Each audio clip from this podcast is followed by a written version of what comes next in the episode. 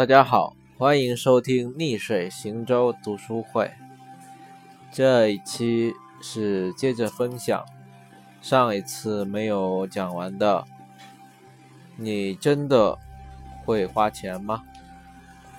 学会花钱这本书的读书笔记，讲到风险和折现率的关系。书中说。这个关系可以用夏普比率来表示，夏普比率等于折现率减去无风险比率的差，再除以风险。原则上说，夏普比率是一定的，就是风险越高，折现率也越高。所以从夏普比率的角度看。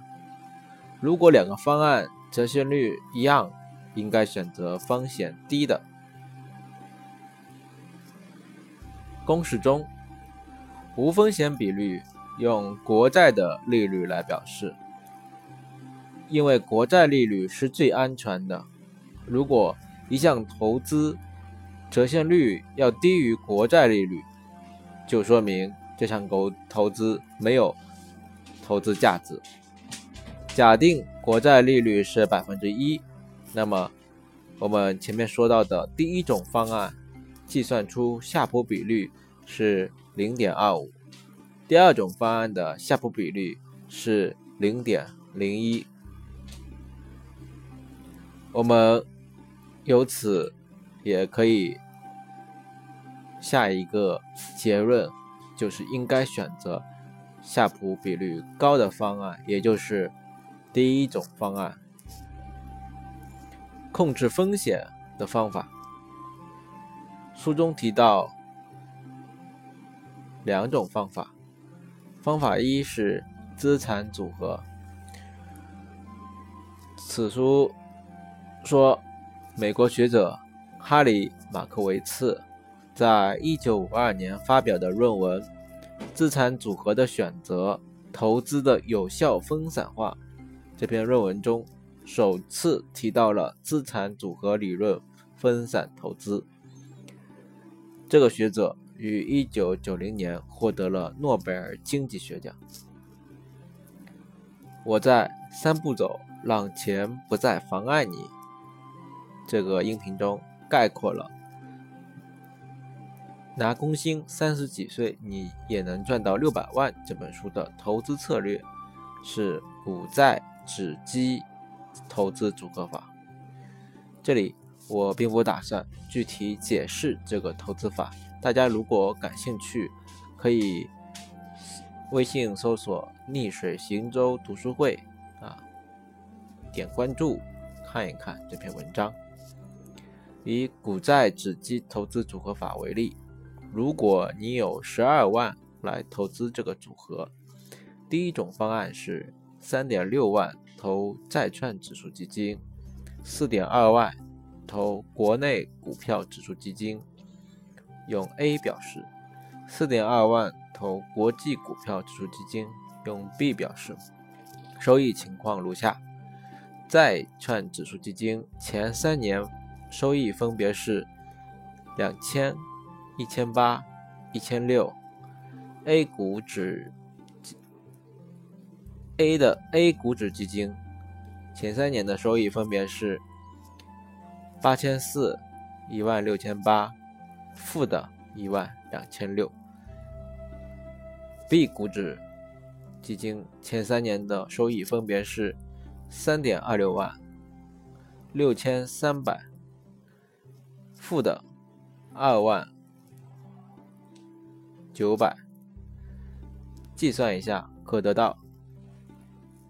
平均收益是一点二万，标准差是三点一九万。第二种方案，拿十二万全部投 A 股票指数基金，前三年收益分别是二点四万、四点八万，负的三点六万，平均收益是一点二万，标准差是三点五三万。标准收益一样，标准差比第一种方案高。第三种方案是十二万全部投比 B 股票指数基金，前三年收益分别是九点三一万、一点八万、负五点九七万，平均收益是一点七一万，标准差是六点二四万，收益有所提高，但标准差也就是风险扩大的扩大了一倍左右，接近一倍。第四种方案是十二万全部投低风险的债券指数基金，前三年的分收益分别是零点七万、零点六万、零点五万，平均收益是六千块，标准差是一千四百块。下面我列了一个表格，把刚才提到的四个方案的平均收益。标准差进行罗列，然后，呃，进对它的优势各个方案的优劣进行了比较。第一种方案收益在四种方案中第二高，风险第二小；第二种方案收益第二高，风险第三小；第三种方案收益最高，风险最大；第四种方案。收益最少，风险最小。综合来看，第一种方案能兼顾收益和风险，所以是最佳方案。由此也印证了，呃，我那篇文章中提炼的以资产组合分散投资这样的方法是一种有效的策略，它能够。控制风险，同时兼顾收益。方法二，期权。书中提到了期权是规避风险的最强手段。限于我的理解水平，在这里我不做详细的解释。有感兴趣的听众可以呃找到这本书来看一看。下面我要讲。投资方向上的排序，书中对投资的重要性排序，就投资的标的物的排序是这样的：第一标的物是人，第二是物，第三才是现金。第一序位是人，因为最具现金流量创造能力的是人。马克思的劳动价值理论。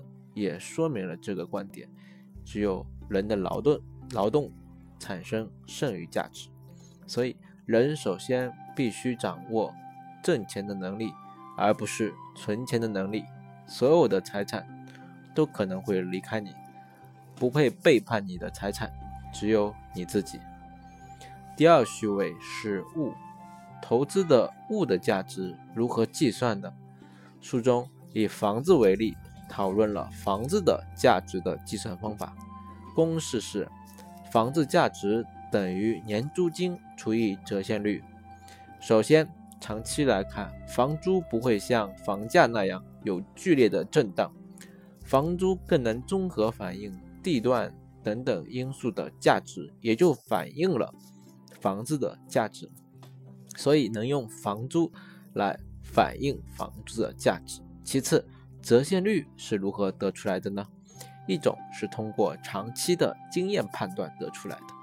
书中认为，在房子交易时，百分之五和百分之六的折现率，做成生意的成功比例很高，所以就拿这个作为一个数字来推导出房子价值和月租金的关系。比如，十年以内，东京港区房子的价值。等于月租金乘以十二除以百分之五，经过变形以后就是月租金乘以二百四十。一都三线房子的价值等于月租金乘以十二除以百分之六，转化后等于月租金乘以两百。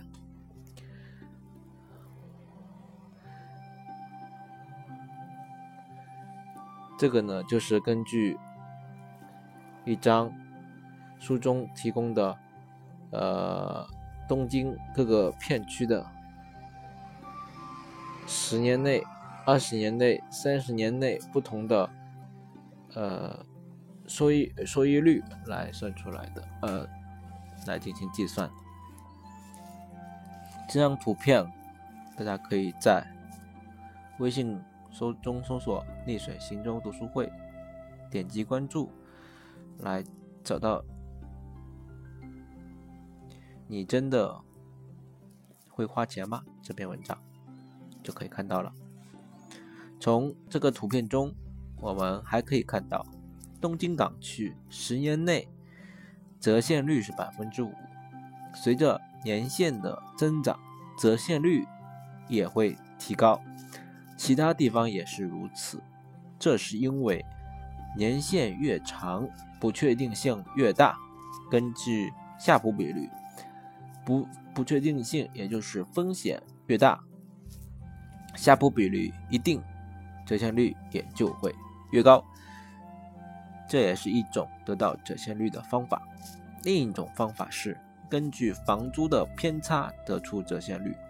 公式是折现率等于每年的现金流量，也就是房租除以现值，将折现率与历史平均值进行比较。当不一致时，说明产生了偏加偏差；当偏差较大时，可以预计折现率会提高。换句话说，出租房能否收到房租的不确定性越高，风险越大，那么它的折现率也就越高。第三序位是现金，现金不会产生价值。如果地球上的人类、国家、企业一味的积攒现金，而不是周转，拿它来用，那么世界经济就会停滞。不过，现金作为一般等价物，它运动起来非常方便。现金折现率存在的原因之一是，借出金钱的一方有收不回本金的信用风险，所以要用折现率来补偿借出人。如果风险高，那么折现率也要求相应提高。这也说明了为什么高收益和高风险是一对荧幕 CP。投机，什么是投机？现在讲投机，花钱的第三类。投机就是我们做好会亏损的准备，想搏一下，看能否获得比付出的金钱更多的回报。典型的例子就是赌博，投机的价值由期望值和概率决定。投机和投资的关系，他们很容易混淆，因为两个都是花费金钱，期待更多的回报，而且其中伴随着不确定性，伴随着风险。它们的区别是：第一，一般来说，投资的收益是可以。预计到的风险较低，而投机风险较高。第二，投资对象本身是具有挣钱能力的，比如工厂有生产产品的能力，生产出来的产品是可以卖钱的。而我们常常把投机看作投资的反义词，这是因为投机不会增加金钱，比如。黄金和钻石在你持有的过程中不会产生现金流量。投机和概率的关系，投机的价值可以用一个公式来表示，就是现金流量的期望值等于概率乘以未来的现金流量。书中举例说，假设一个骰子赌博游戏，掷出某一个点数可以。获得该点数十倍的奖金，那么这个游戏的价值代入上面的公式可以写成一除以六，就是它的概率，乘以未来的现金流量，就是十加二十加三十加四十加五十加六十，最后得到的数字是三十五。就这个游戏而言。如果你参加费用少于或等于三十五元，你就可以参加，因为嗯你的这个现金流量的期望值是存在的，也就是投机的价值是有的。但是实际上，赌局的庄家为了挣钱，会收取比投机价值更高的参加费，同时把游戏的价值压低，所以赌博是很不划算的。投机和概率关系密切，但是人们天生不擅长概率，常常受到直觉的欺骗，对概率有很多的误解。第一个误解是主观概率偏差。许多人都知道，彩票一等奖的中奖概率非常小，可以说几乎为零。但是为什么仍然想去买？学会花钱这本书中说，行为经济学家的鼻祖丹尼·卡尼曼提出的理论中有一种解释说，人们对于较低的概率会反应过度，对于较高的概率会反应不足。人们感受到的概率和数学上追求的理论值完全不同。卡尼曼等人通过各种实验得出了利用理论概率计算主观概率的公式，叫做可能性比重函数。当理论概率在百分之三十五以下时，主观概率高于理论概率。当理论概率在百分之三十五以上时，主观概率低于理论概率。按照可能性比重函数，彩票一等奖的理论中奖率是千万分之一，但是人们感觉自己会中彩票一等奖的主观概率是百分之零点零零二八一，算起来就是理论概率的二百八十一倍。遗忘第二个误误误差是遗忘鲜艳概率。书中举了个例子：你参加一个千分之一录取率的试镜面试后，收到了一封录取邮件。正当你欣喜若狂时，你又收到了另一封邮件，说错了，只有百分有百分之一的人是收到了错误的通知。你看了看，出错率只有百分之一，认为自己合格的可能性很高，有百分之九十九，所以你认为自己很可能就被录取了，然后坚决的拒绝了另一家公司的面试。在这个例子中，你其实已经忘记了鲜艳概率，就是那个千分之一的录取率这个。鲜艳概率，因为当你收到了百分之一的人收到错误的通知这个信息时，你被这个数字百分之一迷惑了，而忽略了千分之一这个鲜艳概率。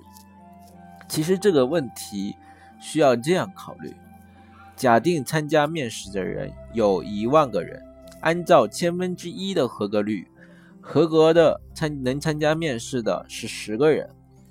在收到通知的一万个人中，按照百分之一计算，收到错误通知的就有一百个人。也就是说，有一百个人没有合格，却收到了合格通知。那么，收到合格通知的人就有一百一十人，其中只有十个人合格的。所以，你收到录取通知的概率是十除以一百。一十就等于百分之九点一，也就是说，你收到错误通知的概率竟然高达百分之九十九点九十点九，和你之前的判断正好完全相反。第三个误差叫赌徒谬误，你扔了十次硬币，全部正面朝上，下一次扔硬币时，你会赌。硬币是正面朝上还是背面朝上呢？如果你认为应该是正面朝上，这也是人之常情。但实际上，不管前面你扔过多少次，下一次你扔硬币时，正面朝上和背面朝上的概率仍然都是百分之五十。